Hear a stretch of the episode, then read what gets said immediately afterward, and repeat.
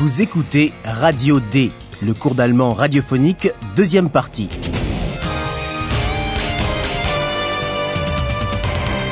Une collaboration de l'Institut Goethe et de la Deutsche Welle. Auteur, Herat Mese.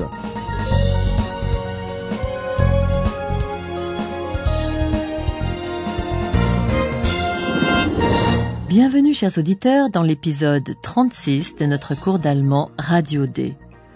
Aujourd'hui nous vous emmenons en voyage dans le passé, au temps où a vécu le vrai Ludwig van Beethoven.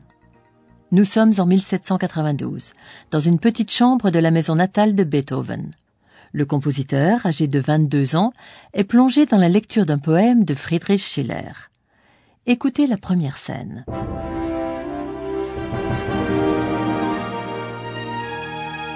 Hallo, liebe Hörerinnen und Hörer, Willkommen. bei Radio D, Radio D. das Hörspiel.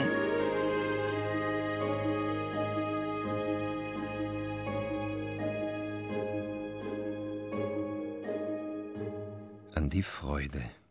Freude, schöne Götterfunken, Tochter aus Elysium, Tochter aus Elysium. Essayez de comprendre ce que Beethoven a l'intention de faire. Freude, schöne Götterfunken, Tochter aus Elysium.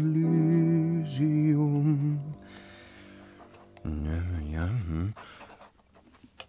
Alle Menschen, alle Menschen werden Brüder, alle Menschen we- we- werden Brüder. Mhm, Ja, ja, ja, das ist schön. Mm, Tochter aus Elysium, alle Menschen werden Brüder.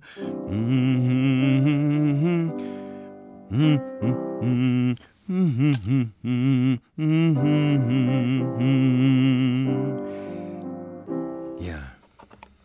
das ist schön. Das klang schön, Louis. Eine neue Komposition? Ja, Vater, ich habe ein Gedicht von Schiller gelesen. Es ist wirklich wunderbar. Dazu will ich ein Lied komponieren. Volle Götterfunken, Tochter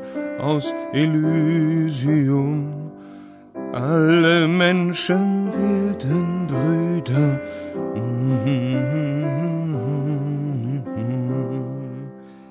Ja. Beethoven travaille sur une nouvelle composition. Son père, qu'il appelle Louis, l'a entendu jouer. Apparemment, il ne connaît pas encore cette mélodie. Il demande donc s'il s'agit d'une nouvelle composition. Das klang schön, Louis. Eine neue Komposition? Beethoven confirme. Il veut composer un air, Lied, à partir d'un poème de Schiller. Ja, Vater, ich habe ein Gedicht von Schiller gelesen. Es ist wirklich wunderbar. Dazu will ich ein Lied komponieren. Le poème que Beethoven lit au début est intitulé Hymne à la joie. An die Freude. An die Freude. Freude schöner Götterfunken. Freude. Hm. Le poème est de Friedrich von Schiller, qu'il a écrit en 1785. Grâce à la mise en musique de Beethoven, il est aujourd'hui encore connu dans le monde entier. La mélodie a en effet été adoptée en 1986 comme hymne européen. Et qui sait, peut-être que son idéal Tous les hommes deviennent frères est encore valable aujourd'hui.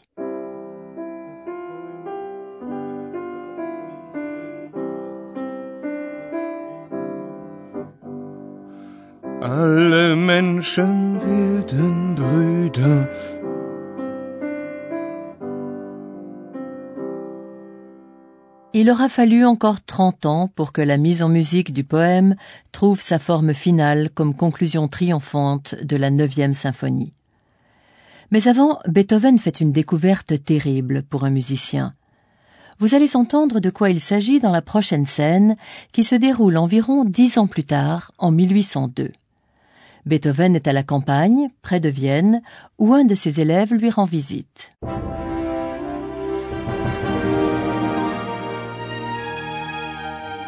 Radio D. Das Hörspiel.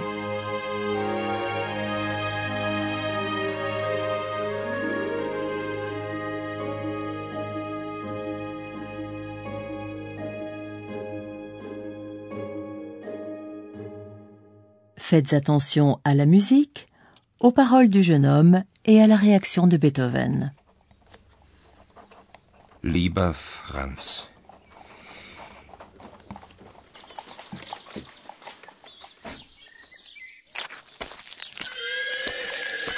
Willkommen. Schön, dass Sie mich besuchen. Guten Tag, Herr Beethoven. Wie geht es Ihnen? Oh, kommen Sie. Wollen wir zuerst ein wenig spazieren gehen? Aber gern.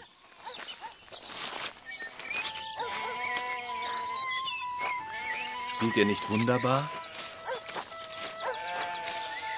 Er spielt doch wunderbar. Meinen Sie nicht auch? Beethoven sagt nichts. Ob ihm die Musik nicht gefällt? Oder kann es sein, dass er die Musik gar nicht hört? In Wien. Ja, in Wien, da hat mir doch jemand mal gesagt, dass Beethoven in letzter Zeit sehr schlecht hört. Ach, schade. Jetzt höre ich nichts mehr. Kommen Sie, gehen wir nach Hause.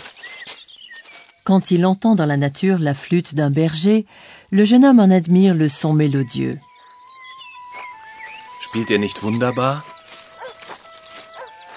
Et comme Beethoven, son professeur qu'il estime beaucoup, ne réagit pas, le jeune élève repose sa question, un peu gêné.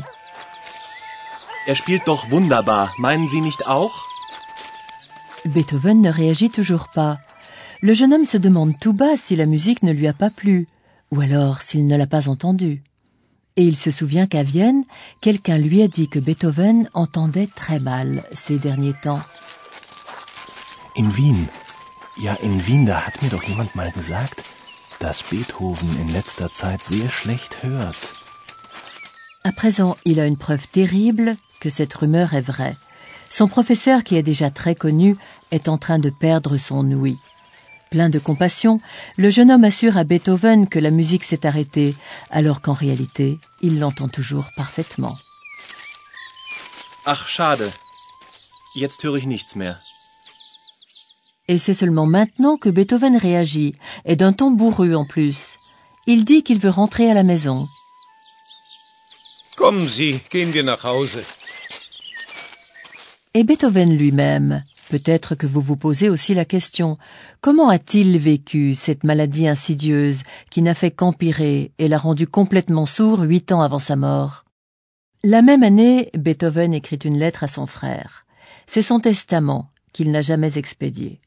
Il y raconte l'humiliation que cet épisode de la flûte a provoqué chez lui.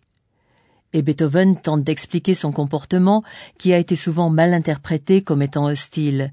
Il décrit son désespoir et comment l'art et son amour des gens l'ont maintenu en vie. Écoutez quelques extraits de cette lettre testament devenue célèbre.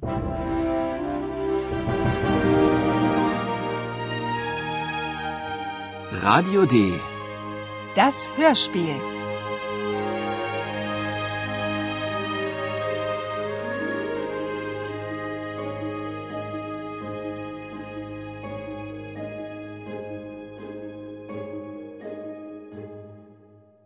Faites attention aux mots-clés par lesquels Beethoven décrit comment il croit que les gens le perçoivent.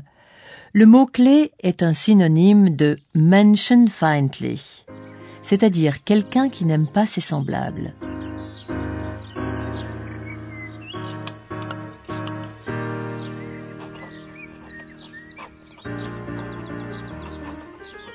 O ihr Menschen, ihr haltet mich für misanthropisch. Ihr tut mir Unrecht. Ich bin nicht menschenfeindlich. Ich, mit lebhaftem Temperament geboren, musste einsam leben.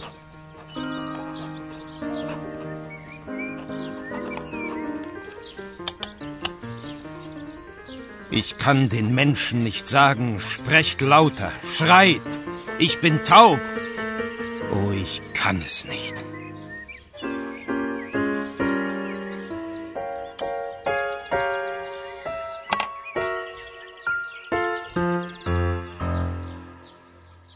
Vous avez entendu le mot-clé misanthrope.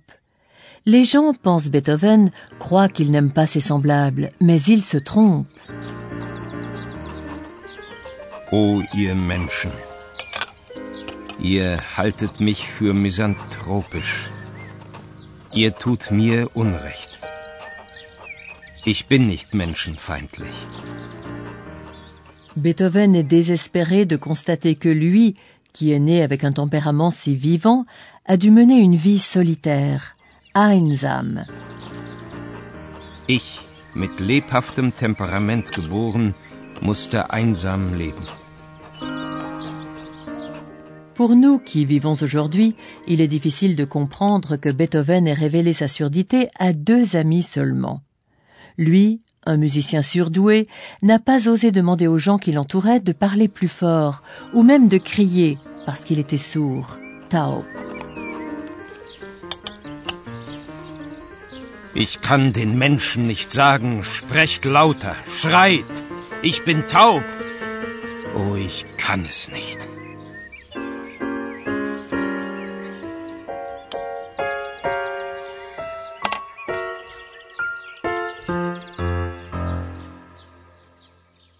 Selon les vœux de Beethoven, un médecin devait décrire sa maladie après sa mort et publier son testament.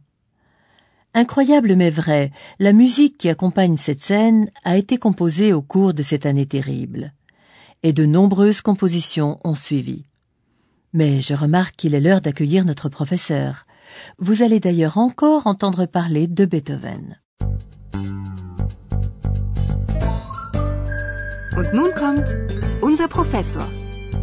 Radio D. Gespräch über Sprache. Ah Oui, chers auditeurs, il est grand temps que je vous explique une chose, à savoir la structure d'une proposition subordonnée. Vous voulez parler des propositions subordonnées introduites par Das, comme dans la phrase que vous venez de prononcer. Exactement. Écoutez donc un exemple. Er hat gesagt, dass Beethoven schlecht hört. Les propositions subordonnées introduites par Das ont la propriété d'une phrase affirmative. Er hat gesagt, dass Beethoven schlecht hört. Beethoven hört schlecht. Et comme dans toutes les subordonnées, le verbe est situé en fin de phrase. Kann es sein, dass er die Musik nicht hört?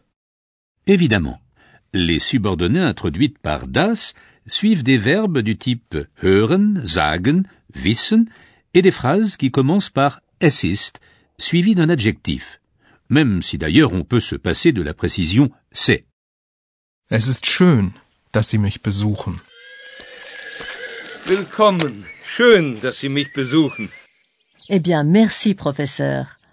La neuvième symphonie, que nous avons évoquée au début de cette émission, a été jouée pour la première fois en 1824 à Vienne, avec un succès incroyable.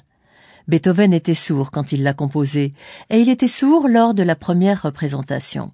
Il n'a pas pu entendre les applaudissements, mais sur la scène, une des chanteuses l'a fait se tourner vers le public afin qu'il puisse au moins voir les gens applaudir.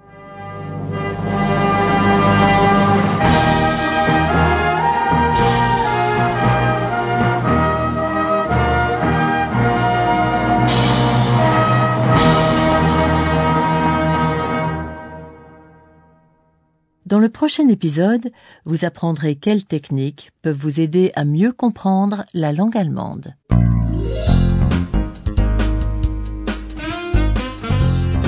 Bis zum nächsten Mal, liebe Hörerinnen und Hörer.